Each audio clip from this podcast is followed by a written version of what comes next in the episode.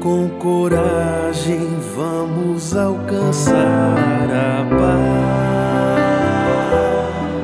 construindo a paz, a paz, construindo a paz. Olá, amigos, bem-vindos ao episódio sexto do nosso podcast Liderança Espírita para uma Nova Era, uma realização da Federação Espírita do Rio Grande do Sul. Eu sou Vinícius Lousada e estamos aqui com os nossos companheiros Gabriel Salum, presidente da nossa federativa, e Fabian Souza. A nossa saudação, meus amigos. Olá, queridos amigos que já vêm nos acompanhando nos episódios do podcast, a nossa alegria, o nosso coração unido nesta proposta tão bonita.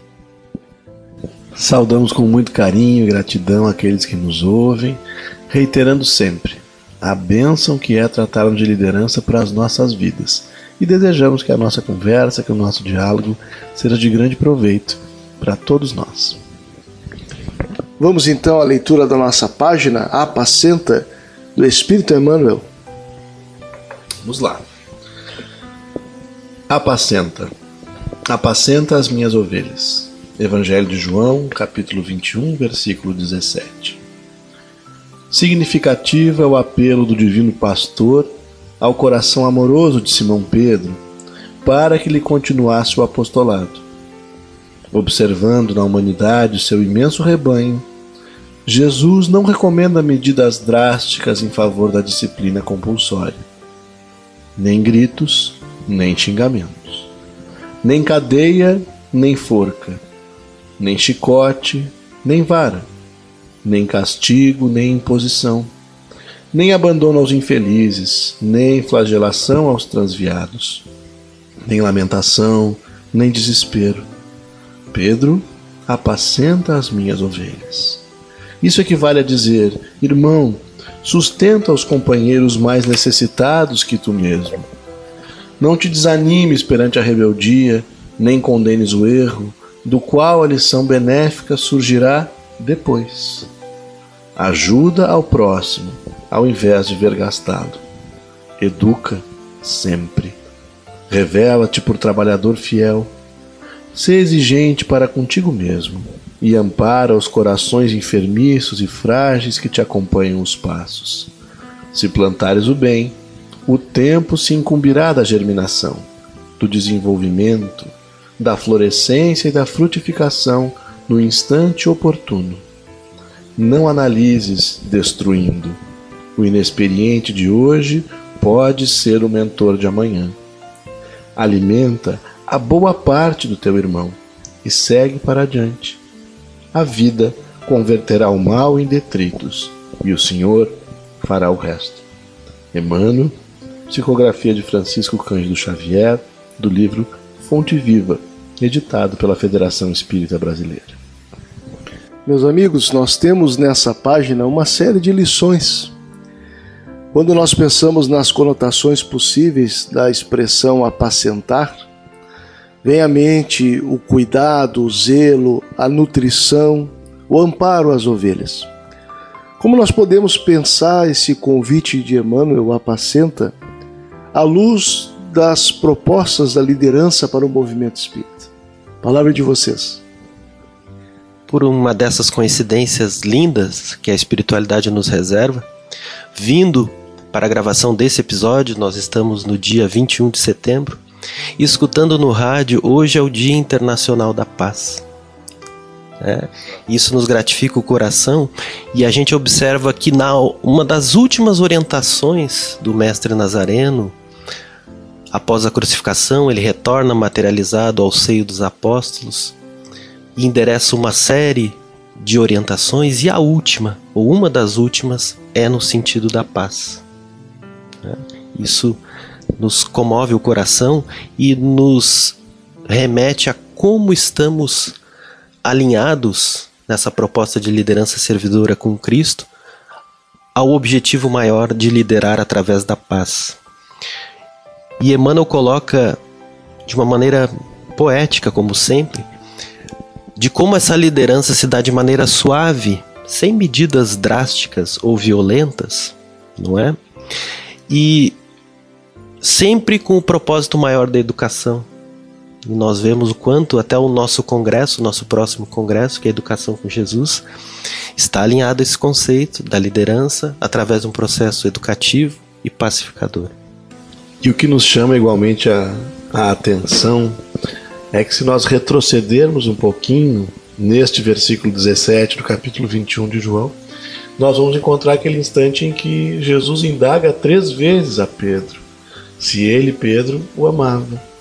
E só depois de obter a resposta afirmativa por três vezes, ele então renova, né? Vai apacenta as minhas ovelhas. Pergunta de novo, alimenta as minhas ovelhas. Pergunta de novo e retoma. Como que se o mestre estivesse, ele que é a nossa referência de liderança, nos chamando a atenção para o fato de que ele não queria um amor de lábios. Não nos conclamava declarações formais de amor e nos especificou que o amor que ele pedia ao apóstolo Pedro naquele instante e pede a todos nós é o amor de liderar. Vai e apacenta. O apacentar é o trabalho de pastoreio. É um trabalho não só de conduzir a ovelha ao pasto, e aqui nós estamos falando do pasto enquanto alimento espiritual, então de conduzir aqueles que se achegam até nós por obra da providência divina ao alimento que é a doutrina espírita, a lei divina, o Evangelho de Jesus, mas apacentar também tem a conotação de cuidar do pasto, zelar pelo pasto, pelo alimento. E aqui também a liderança espírita tem esse compromisso muito importante de cuidar dos princípios da doutrina espírita para que as ovelhas não venham a consumir o alimento adulterado e assim adoecerem-se. Então é muito importante para nós, Vinícius, nesse pedido de metáfora, de análise primeira que tu nos fazes, que nós possamos compreender que apacentar as ovelhas ontem e hoje significa liderá-las e também trabalhar para que a doutrina espírita reste tal qual nos foi trazida pelos benfeitores da humanidade, inteira, cristalina e preservada. Assim, ela alimenta as ovelhas. Vejamos só. E o nosso tema desse sexto episódio é liderança e gestão de conflitos. Nós sabemos que a questão da unidade doutrinária é a garantia, a partir dessa tua fala a gente percebe, é a garantia da pacificação no próprio movimento espírita, já que a ausência de unidade dá margem a variados conflitos. A nossa referência no diálogo deste episódio, portanto, é o capítulo 6 do livro Líder Espírita, publicado pela editora Francisco Spinelli, da nossa Federação Espírita do Rio Grande do Sul. Essa obra assinada pelos nossos irmãos Maria Elizabeth Barbieri, Gabriel Salum, com a organização da nossa querida Tereca, a Almerinda Terezinha Medeiros de Souza, de Santa Maria. Nesse capítulo, os nossos companheiros abordam as principais causas do conflito, a sua conotação positiva e negativa, a necessidade de criarmos estratégias para a superação dos conflitos, inclusive vencendo o habitual hábito da negação dos conflitos ou a lógica de puro combate, para caminharmos na perspectiva que pode transformar positivamente os conflitos, que é o diálogo. Nós temos aqui uma perspectiva muito oportuna da administração dos conflitos, referindo-se à liderança de Pedro, o apóstolo, ante as primeiras perseguições à casa do caminho. E também vamos dialogar sobre a ação proativa e os elementos que dizem respeito a ela na transformação positiva dos conflitos. Daí, Fabian e Gabriel, trazemos aqui a primeira questão. É, afinal de contas, quais são as principais causas dos nossos conflitos no âmbito do movimento espírita?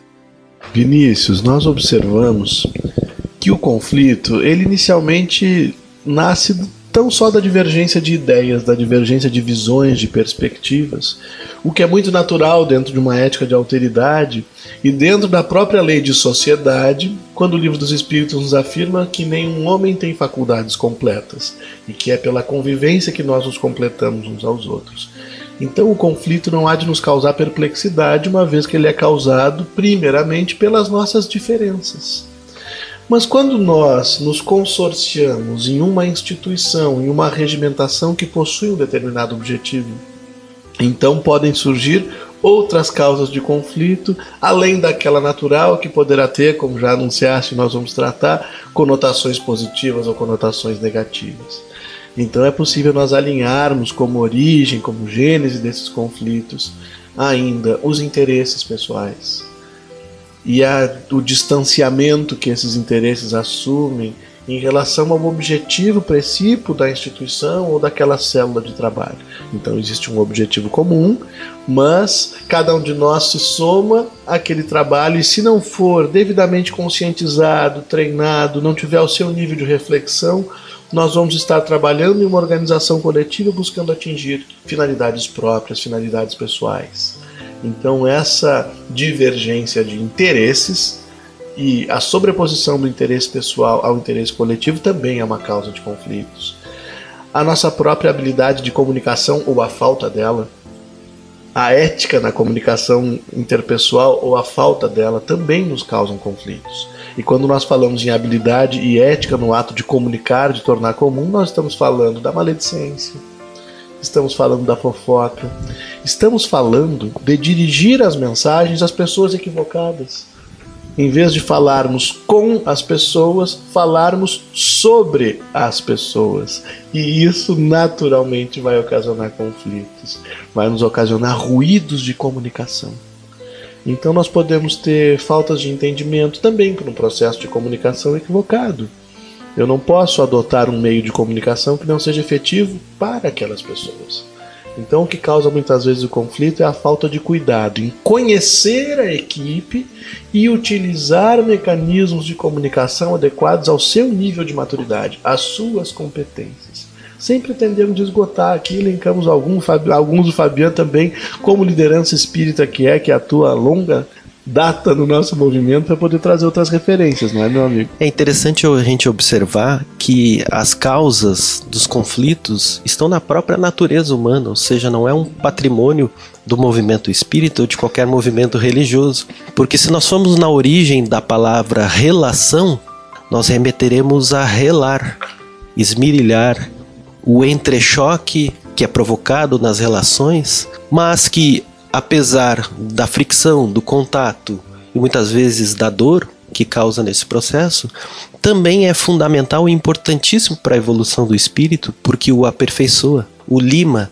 apara as arestas, apara toda a sujidade, vamos dizer assim, de espíritos imperfeitos que ainda somos. Então, antes de remetermos e acharmos que os conflitos estão tão somente nas relações políticas, nos movimentos sociais ou religiosos, nós verificarmos que está presente na natureza humana. Então, é uma causa natural de qualquer agrupamento que se dê. E isso, de certa forma, até nos retira um pouco do preconceito e daquele mal-estar quando nós ouvimos falar de conflito, já nos assustamos ou até ficamos desconfortáveis, não é, Vinícius? Então a gente percebe na obra Líder Espírita essa ideia matriz do conflito enraizado na visão fragmentária da realidade que a gente tem, por conta da nossa evolução espiritual, das circunstâncias que nos encontramos, inclusive do locus de operação, do local de trabalho que estejamos atuando no próprio movimento espírita. Então já temos clareza aqui que não é privilégio do movimento espírita os conflitos. E que os conflitos, já que eles têm a sua primeira origem nessa perspectiva parcial da realidade, não necessariamente são negativos. Como é que a gente pode olhar então a positividade dos conflitos? É possível encarar com um olhar positivo, retirar lições dos conflitos, aprimorar processo de trabalho, fazer com que progrida o nosso movimento doutrinário? Assim como na perspectiva pessoal, quando o conflito nos chega à morada íntima, muitas das vezes nós estabelecemos aquilo que se chama de uma zona de conforto. Ou seja, estabiliz nos estabilizamos nos processos da vida, nos chega o bem-estar financeiro, pessoal, de satisfação nos relacionamentos, e nos acomodamos nesse sentido e ficamos, como a proposta popular nos sinaliza, trocando seis por meia dúzia, estacionários na nossa evolução.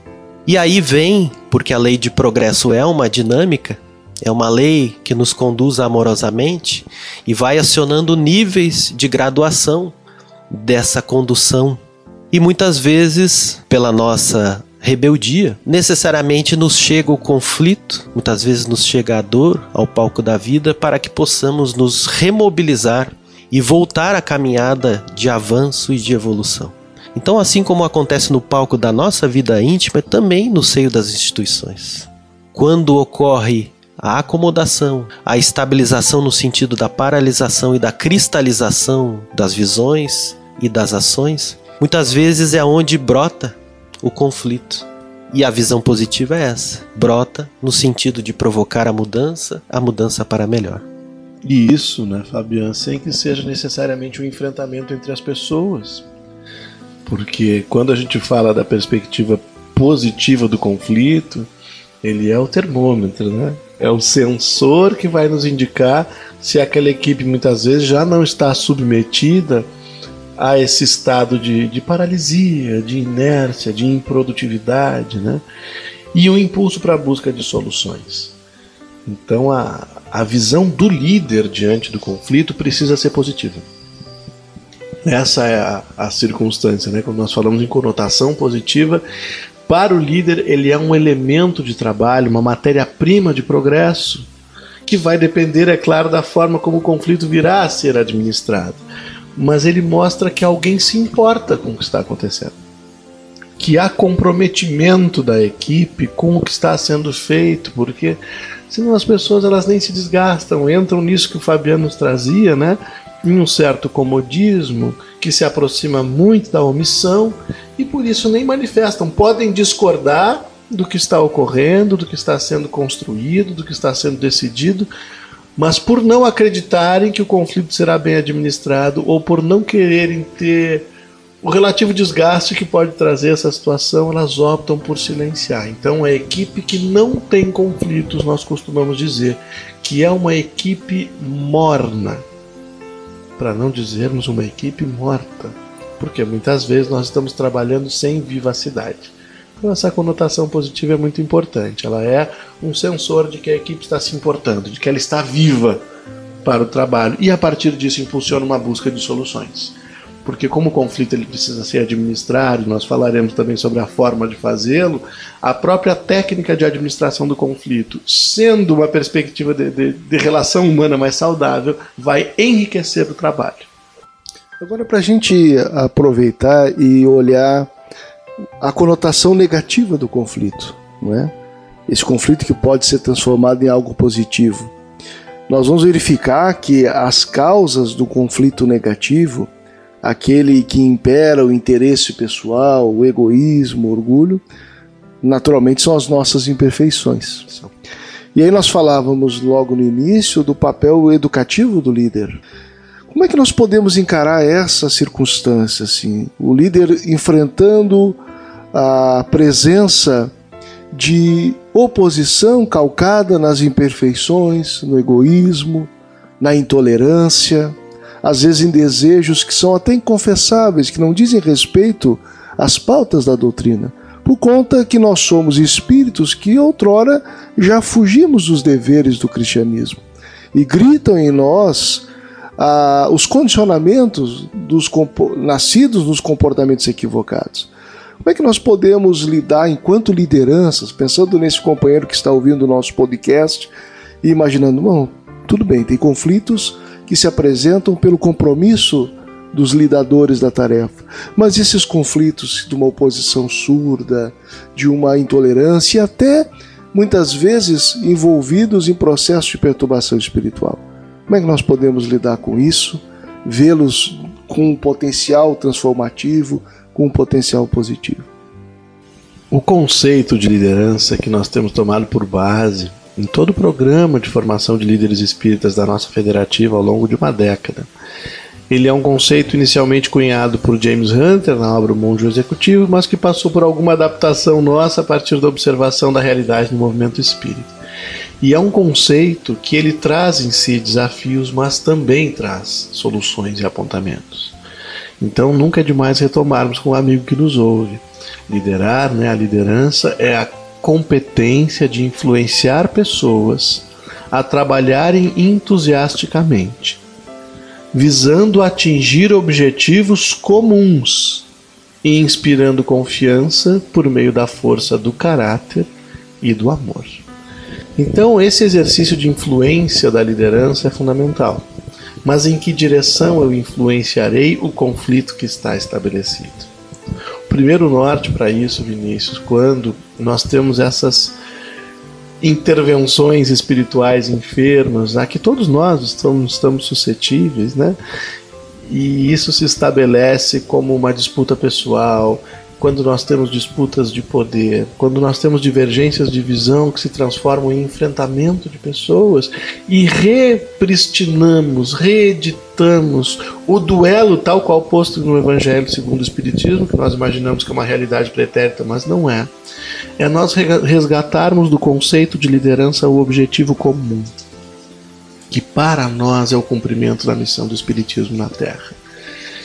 Então, por mais obsidiados que nós possamos estar, por mais desviados que nós possamos estar ao protagonizarmos negativamente um conflito, já que nós estamos falando na conotação negativa, nós somos almas que reencarnamos para ser espíritas.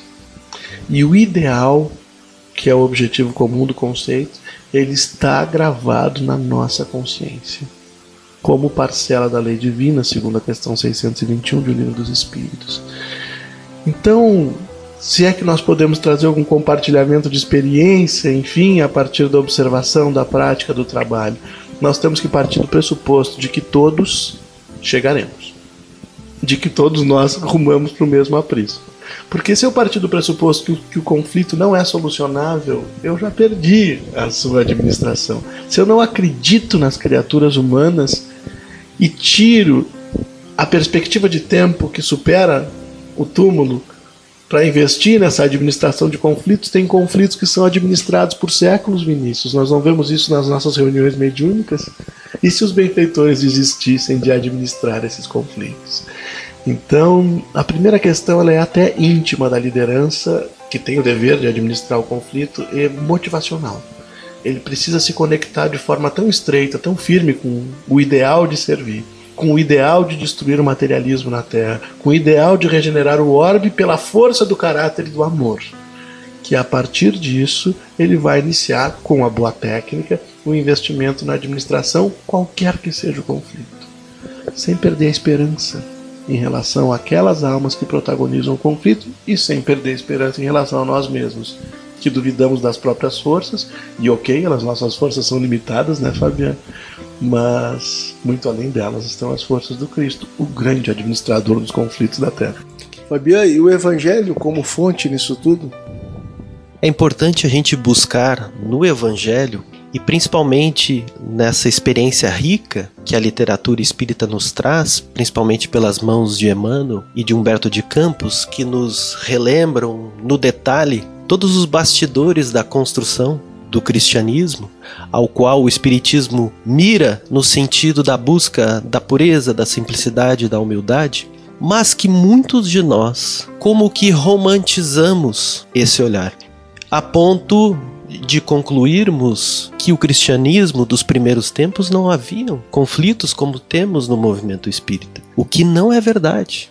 Se nós buscarmos, por exemplo, o quinto capítulo da obra Paulo e Estevão, que o Emmanuel intitulou Lutas pelo Evangelho. Nós iremos ali observar os principais personagens dos primeiros tempos do cristianismo: Simão Pedro, Paulo de Tarso, Barnabé, Tiago, lidando com esses conflitos. E Simão Pedro trabalhando como esse pastor, como esse agricultor, cuidando daquelas sementes com carinho e com um papel fundamental que talvez se ele tivesse lidado de uma maneira incorreta ou violenta ou tomando partido dos lados de divergência, nós hoje não estaríamos aqui.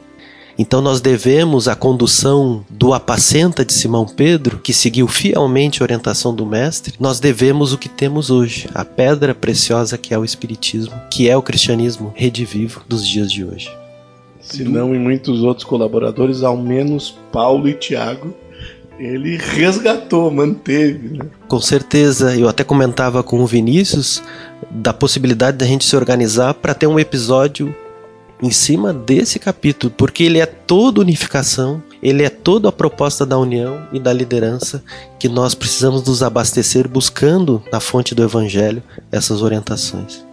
Duas máximas que transbordam da obra aqui sobre a questão dos conflitos. Primeiro, que o que define a natureza do conflito em uma equipe ou organização é a forma como é administrado.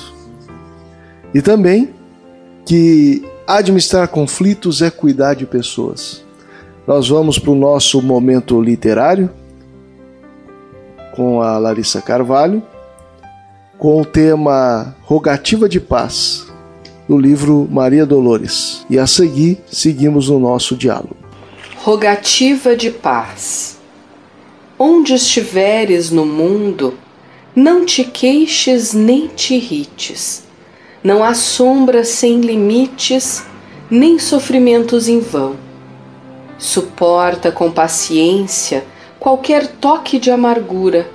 A provação nos procura, trazendo renovação Trabalha, serve, perdoa.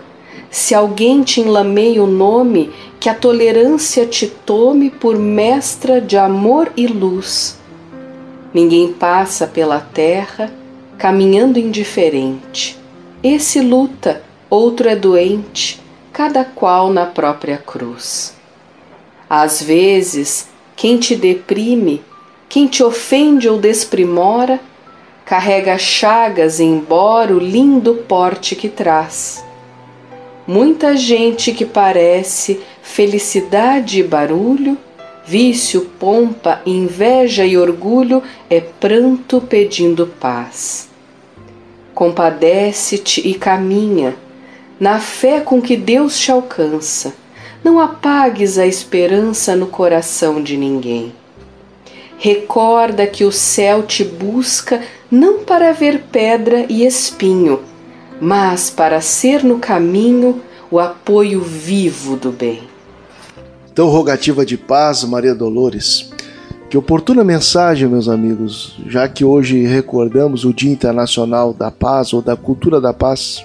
Essa mensagem me fez relembrar Dentro dos estudos de cultura de paz, o psicólogo norte-americano Marshall Rosenberg, quando ele vai dizer que toda a agressividade ou a agressão, ela traduz tragicamente a manifestação de uma necessidade não atendida por parte daquele que agride. Maria Dolores me fez recordar esses estudos de Marshall Rosenberg, quando lembro então que quem ataca, quem agride, na verdade, é um pranto, representa um pranto solicitando paz.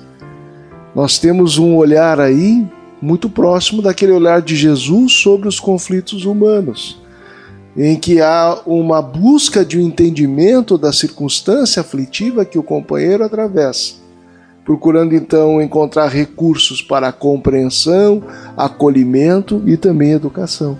O que vocês pensam dessa bela mensagem Rogativas da Paz? Num primeiro momento, o espírito de Maria Dolores começa a sinalizar aspectos emocionais que muitas vezes, sob uma má condução ou um descontrole, por falta de elementos e capacitações íntimas, é o que agrava o conflito, o torna tão violento. E me fez lembrar o filme da Disney Divertidamente, onde as emoções, a gente viu como as emoções operam no contexto, mas uh, eu penso que no filme ficou faltando um elemento fundamental, que é o self, o espírito, que no momento mais grave coordenou as emoções, ajustando-a, criando parcerias para resolver a principal questão, a problemática da personagem do filme. Então gostei muito disso. Maria Dolores, eh, ela remete às causas daquilo que agrava a violência e que a gente precisa ajustar para construir essa paz. Esse filme, só para não perdermos a lembrança, foi um filme que nós utilizamos na primeira reunião do Conselho Federativo Estadual da Félix do ano de 2018, dentro da perspectiva da moderna andragogia, para ensejar reflexão. de nós todos, das nossas lideranças de unificação no Estado.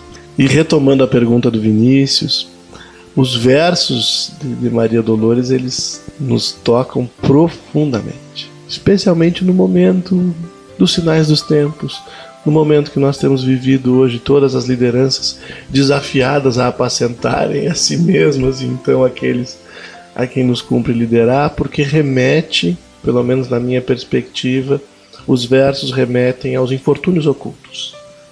É o trecho do Evangelho que trata dos infortúnios ocultos, porque muitas vezes as lágrimas elas já denotam uma necessidade, uma fragilidade, uma carência, uma dor.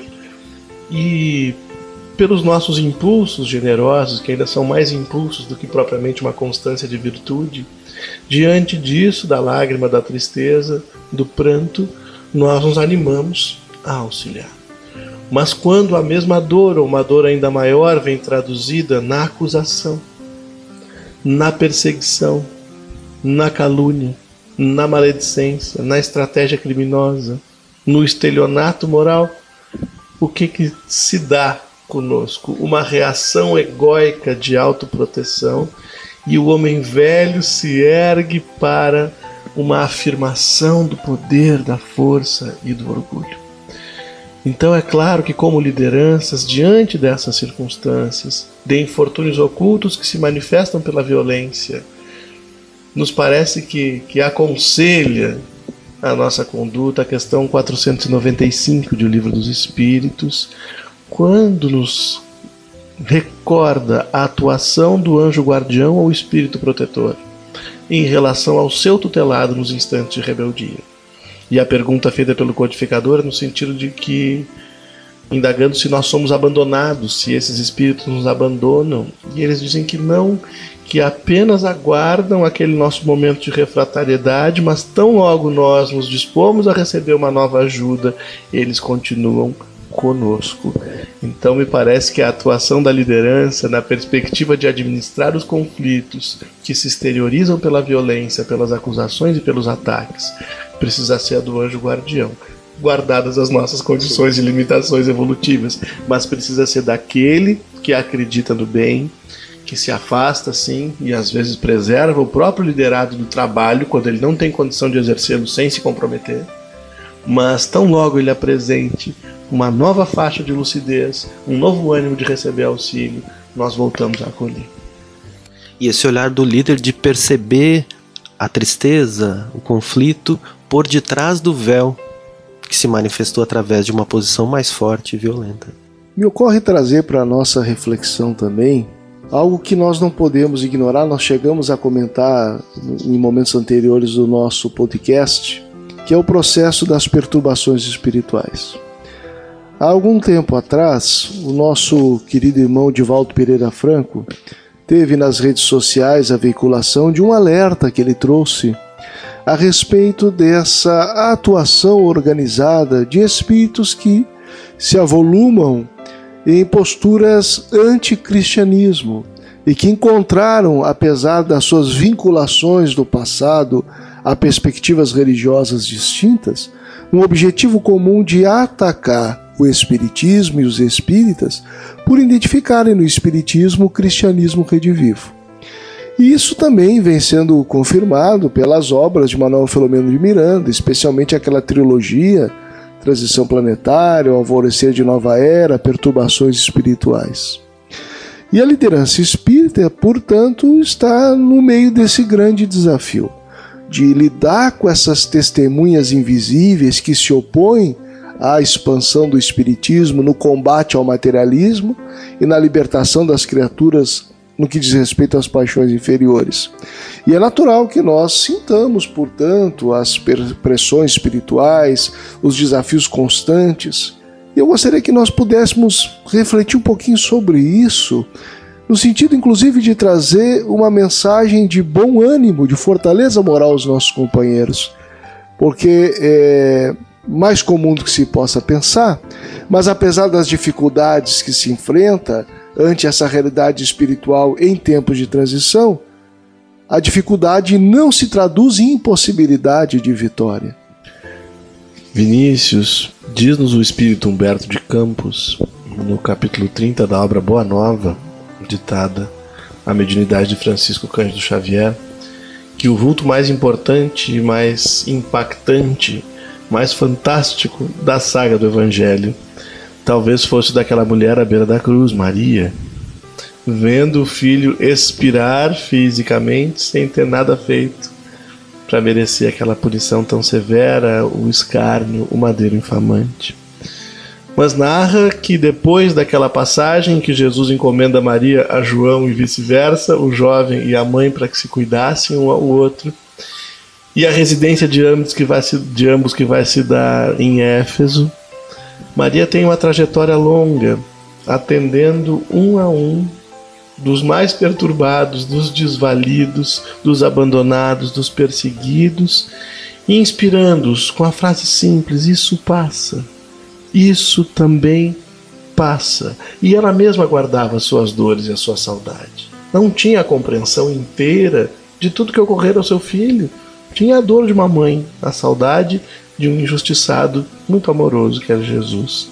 E quando se consuma a desencarnação de Maria na narrativa de Humberto de Campos e ela é acolhida por uma corte de espíritos angélicos, todos indagam se ela gostaria então de o que ela gostaria de fazer na expectativa de que talvez ela quisesse ir imediatamente aos braços do filho, o que seria justo. Mas ela diz que não. Ela pede para ser conduzida a um grupo de cristãos que estava por ser martirizado no circo diante das feras. Para lá ela vai. Aproxima-se de uma jovem e pede a ela que cante. Diz a ela: Canta, minha filha. Como quem nos diz que já cruzou os portais da imortalidade e que realmente são bem-aventurados os aflitos. São bem-aventurados os mansos, os pacíficos. São bem-aventurados aqueles que têm sede de justiça e uma justiça que nós não encontramos no mundo, mas encontramos na misericórdia, no amor de Deus. Então, se nós pudéssemos dirigir alguma palavra àqueles que, como nós, estão nas lutas do mundo nesse instante, que seja a palavra de Maria dizendo-nos: canta, vive com a cabeça erguida, com a fé no futuro, com a certeza da providência do amor de Deus e de que aquilo que nós estamos experienciando agora é o melhor para o soerguimento moral das nossas almas. E canta, porque logo ali nós teremos uma aurora regenerada, em que os nossos esforços e as nossas lágrimas hão de transformar-se em relações harmônicas e superação dos conflitos malsanos. Eu penso que assim como é necessário ter um olhar positivo em relação aos conflitos, nós também, diante da influência espiritual, precisamos ter esse olhar. No meu ponto de vista, esses queridos irmãos são mais parceiros do que inimigos. Porque a atuação deles se dá nas brechas, nos hiatos deixados pela nossa incompetência íntima ou na nossa incompetência guiando os processos de união, de unificação e da utilização da ferramenta de liderança. Porque quando nós falamos no agravamento dos conflitos, e o agravamento ocorre sem dúvida quando se manifesta a pessoalização da divergência, isso se dá necessariamente, tirando os aspectos de antipatia, que são importantes, são relevantes na análise, mas se dá porque faltou na caminhada a maior das ferramentas do líder, que são os pontos de controle e ali o exercício da ferramenta de feedback. Porque o processo de feedback é uma antecipação do futuro para o presente do conflito, trazendo de lá para o presente, e é um presente, para que se possa analisar o problema ou a possibilidade do problema antes que se manifeste, compartilhando com a equipe e buscando as soluções para que a gente possa adicionar novos ingredientes no processo para que acontecendo o processamento, a execução da tarefa, o desenvolvimento das ações, a gente novamente avalie o resultado através da ferramenta do feedback e fique novamente num ciclo de melhoria constante, ajustando esse maquinário. O Emmanuel utiliza é, esse termo, ajustando né, o trem enquanto ele vai andando pela ferrovia. Seguindo nessa perspectiva, nós vamos pensar um pouquinho sobre lidar com o conflito nas nossas equipes de trabalho. O Centro Espírita, como já percebemos, é um local também que aparecem os conflitos e não há de se ter qualquer tabu com isso, considerando que o conflito é inerente à criatura humana.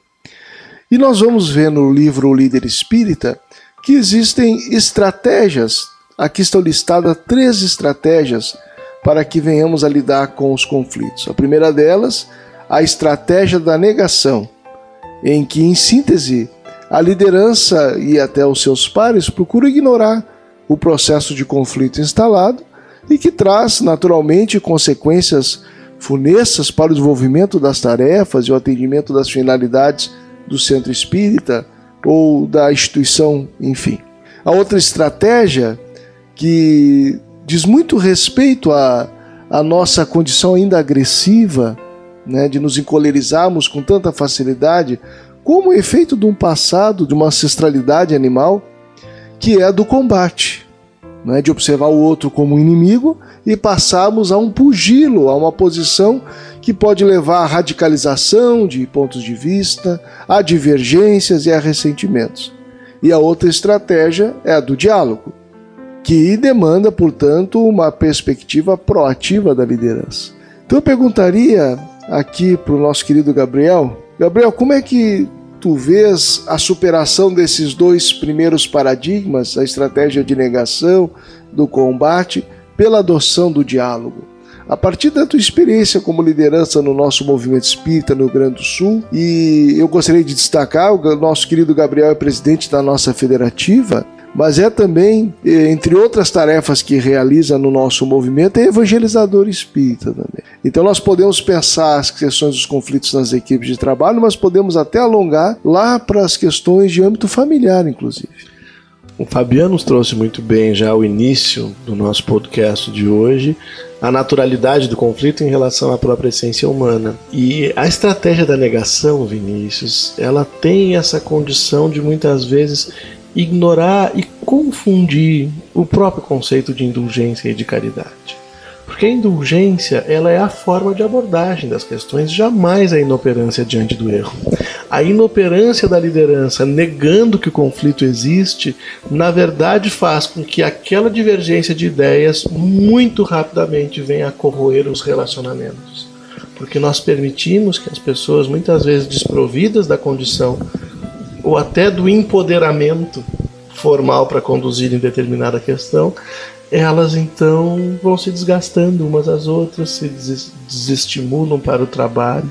Então essa estratégia da negação ela é tão nociva quanto a do combate e tão primitiva quanto a do combate, porque a omissão ela tem um potencial pernicioso tão grande quanto essa perspectiva do duelo.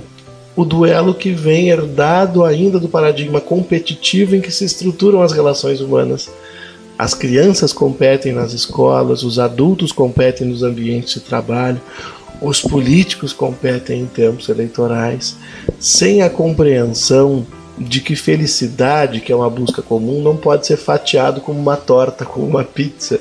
É alguma coisa que os orientais bem compreenderam no conceito de compaixão, quando nos dizem que ninguém pode ter paz e felicidade trabalhando apenas em si mesmo ou considerando a própria realidade limitada. Então nós precisamos finalmente superar a omissão e então superarmos a competição para trazermos o paradigma colaborativo para as relações humanas. É uma lição de humildade, acima de tudo, a humildade é um dos princípios do coração do líder que já está nos nossos outros podcasts porque eu preciso reconhecer a necessidade de que todos contribuam com as suas riquezas, para que então eu invista no diálogo como perspectiva de contribuição que cada um será capaz de dar. E a mesma humildade que me faz avançar sobre a negação, sobre o combate e inaugurar o diálogo, também vai fazer com que na administração do conflito, falando de estratégia, eu faça menos afirmações e mais questionamentos. Eu tenha mais ouvidos do que fala. Porque falar nós todos falamos, mas dialogar nem sempre, né, Fabiano? É verdade. Nós temos a mania de pôr ordem e classificar, né? E quando nós olhamos essas três estratégias, o nosso olho bate primeiro no combate como sendo a mais perniciosa. E não necessariamente porque no combate há uma vantagem de que tudo aquilo que está divergente, que está no âmago daquele que quer se posicionar, ele vem para fora. Na negação isso já não ocorre. É como que um câncer silencioso que fica velado e quando se manifesta, muitas vezes já pode ser tarde e a gente não consegue buscar a saúde novamente. E o que suscita, no meu ponto de vista, a estratégia da negação é não acionar o milindre no nosso irmão. Além disso, conforme o Gabriel muito bem nos colocou, suscitar um desconhecimento das ferramentas de abordagem de escuta, suscita também a falta de um entendimento da própria doutrina dos espíritos que nos apontam que aquilo que todos nós precisamos perseguir para nossa evolução, combate do orgulho. E se o milindre é filho do orgulho, ajudar o irmão na resolução desse ponto é nossa obrigação. É caridade. É caridade. Vejamos que é impossível esgotar temas tão ricos como esse, né? Provavelmente no próximo podcast, quem nos acompanha vai nos ouvir conversar um pouco mais sobre a administração dos conflitos através do diálogo, para explorarmos bem essa ferramenta. O Gabriel aqui fez uma provocação fraterna muito oportuna. Nós nos habituamos a falar e nem sempre aprendemos a estratégia do escutar. Eu sempre lembro do Rubem Alves que dizia, né, que haviam muitos cursos de oratória nas instituições, ele se referia à universidade, e faltavam cursos de escutatória. Há uma arte no ouvir que é preciso ser desenvolvida. E é interessante porque não há como pensar em solução de conflitos ou transformação de conflitos sem diálogo. E não raro nós malogramos no propósito de resolução de conflitos por essa incompetência técnica, aprendizagem ainda não desenvolvida no que diz respeito à possibilidade de escutar o outro na sua inteireza, como uma da nossa parte, como uma presença na fala do outro, e não um simples espaço de silêncio para estabelecer mentalmente a estratégia do rebate. Uhum. Por isso que diálogo não é debate, não é? Exatamente, Vinícius. Então a estratégia de diálogo para a administração de conflitos justamente se inicia por fazer perguntas. Porque a conclusão depende da premissa. O prognóstico depende do diagnóstico. E a boa decisão está alicerçada em informação correta. Então, aquele que pretende, ao liderar, administrar um conflito, identifica esse conflito na sua equipe, essa divergência, ele não pode iniciar agindo sem colher informações, ele precisa compreender os fatos que estão envolvidos, as visões e, é claro, como bom pastor, os sentimentos que estão traduzidos naquele conflito que ali se pôs. E então, depois de colher boas informações, é que ele vai se habilitar para o próximo passo da estratégia de diálogo, mas primeiro perguntar. Quando as questões estão muito quentes, estão muito acirradas, é possível que nós tenhamos que ouvir as pessoas em separado, porque ouvi-las numa única circunstância favoreceria o combate e o enfrentamento, por vezes o conflito já chegou nesse nível. Então eu vou ouvir um irmão que protagoniza o conflito, no outro momento ouvirei o outro. Vou ouvir pessoas da equipe que não estejam envolvidas naquela situação que muitas vezes está antagonizada até pela visão ou pelos corações, para que me apropriando do contexto, eu saiba iniciar a busca por solução e não o apontamento de culpados, que é um erro muito comum que nós cometemos, né, Fabiana, quando queremos administrar conflito. Mas a culpa é de quem? Quem é que está perturbando? Isso é herança da conotação negativa do conflito, sem perceber que dali pode haver crescimento, não é, sim, meu amigo? Sim, sim. E o ouvinte deve estar avaliando sobre a ferramenta de feedback, sobre a importância do diálogo, mas ele conclui que ele já tem estabelecida no seio da casa espírita ou na, na unificação do seu órgão e a sua região, que já está estabelecido um conflito, que eu já tenho uma situação que já se pessoalizou e que por não ter usado essas ferramentas que a liderança e as práticas e as técnicas nos apontam, ele se viu nessa situação onde, vamos dizer assim, o caos está estabelecido. E fica se perguntando: e agora? O que eu faço? Ao invés de buscar tão somente fora ou no irmão que está em conflito, eu penso que, pelo exemplo que a liderança servidora nos propõe, cabe a ele ter a humildade de, diante do grupo, reconhecer: eu errei. Ou tive uma responsabilidade porque a função de liderança estava estabelecida sob a minha condução. Eu errei em não ter dialogado mais, em não ter estabelecido um ponto de controle, reuniões de avaliação, não ter feito o feedback dos processos e da performance individual de cada um de vocês. Me desculpem, me perdoem, mas vamos estabelecer uma relação de reinício de colocar a bola novamente no meio do campo, iniciar novamente a partida procurando agora estabelecer esses mecanismos do feedback, do diálogo, para ver se nós ajustamos e aparamos essas arestas, esses pontos divergentes de uma maneira mais cristã. Quanto aprendizado, minha gente. Mas o tempo vai determinando os encaminhamentos finais da nossa tarefa. Então eu pediria aos amigos, assim, começar pelo Fabian, depois o, Gabriel faz a, a prece também após o seu comentário final. É, como é que nós poderíamos sintetizar a, o nosso podcast de hoje? Eu sintetizaria naquela lembrança que me parece muito oportuna do Evangelho de João, em que Jesus vai dizer que a condição dos discípulos é identificada no amor recíproco, que nós encontramos na possibilidade de transformar os conflitos, a experiência do amor que o diálogo manifesta. Me parece muito oportuno, portanto, que estudando as ferramentas de liderança espírita, que é essa liderança cristã, servidora e educadora, nós ativemos os valores do coração do líder, para que andemos algumas milhas a mais com os companheiros que por algum motivo litigam conosco, a fim de construirmos as possibilidades de encontro, entendimento mútuo e renovação dessa aliança pelo trabalho em comum.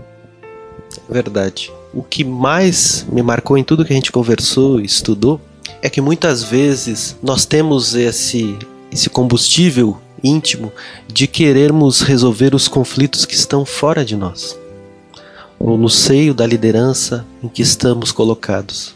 E ninguém resolve conflitos fora sem antes resolver as suas questões íntimas. Então o trabalho da liderança pacificadora, ela se estabelece principalmente no seio da sua alma para que, pacificando a si mesmo, promovendo o encontro, o autoencontro, não no modelo de perfeição, mas no modelo de quem empreende todos os esforços por domar, por ajustar, por treinar as suas más inclinações, mas sempre buscando o aperfeiçoamento constante, resolvendo o conflito íntimo, buscando a paz íntima para promover a resolução dos conflitos fora e o estabelecimento da paz em todo o seio da convivência.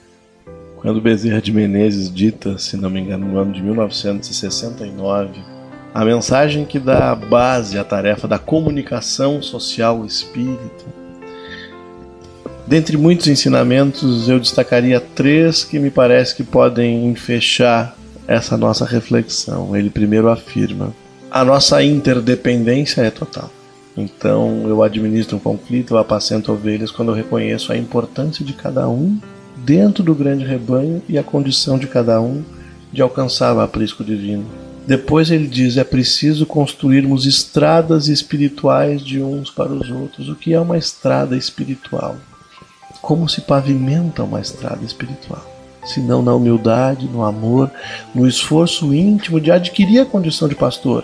Porque é uma autoridade que ela não é reconhecida por aplausos, não é reconhecida por votos, não, é uma autoridade de natureza moral e amorosa, que é capaz de administrar os grandes conflitos íntimos, os nossos e aqueles que são trazidos pelos nossos irmãos. E finalmente Bezerra severa que sem comunicação não teremos caminhos. Então a questão de nós persistirmos numa comunicação fraterna, não violenta, no diálogo, por mais que ele possa demorar, mas ele vai construir a solução para nós. Se tecnicamente a administração do conflito passa por isso, por buscar finalmente uma solução ganha-ganha, é assim a referência que nós trazemos, que significa, bom, você pensa assim, o outro pensa de outra forma, mas todos temos o mesmo ideal. Quando que todos ganhamos? Quando o objetivo comum se instaura. Quando o objetivo comum é alcançado. Se nós fazemos isso garantindo às pessoas que vamos avaliar, porque elas podem ficar contrariadas de, em princípio, mas nós garantimos, nós vamos avaliar juntos. O líder, pela sua humildade, ele se coloca em condição de construir estradas espirituais. de fazer com que da interdependência nasça a sinergia, a fraternidade e finalmente a paz. E é então, meus amigos, na busca da paz, como Cristo a deixou e alega a cada dia a cada um de nós.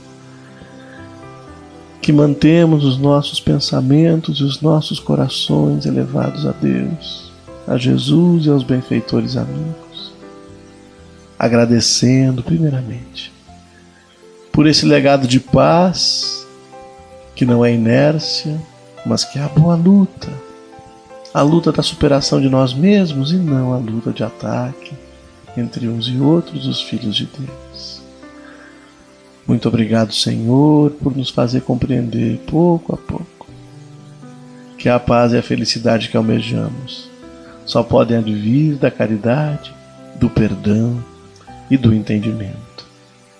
E finalmente, Mestre, nós que aqui estamos e todos aqueles que nos ouvem, em grande corrente de amor, rogamos sinceramente que abençoes as nossas lideranças, a fim de que cumpramos com dignidade, com afinco, entregando tudo o que temos à seara espírita e ao propósito redentor que ela nos traz.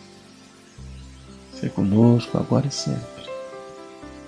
Que assim seja. Com coragem vamos alcançar a paz.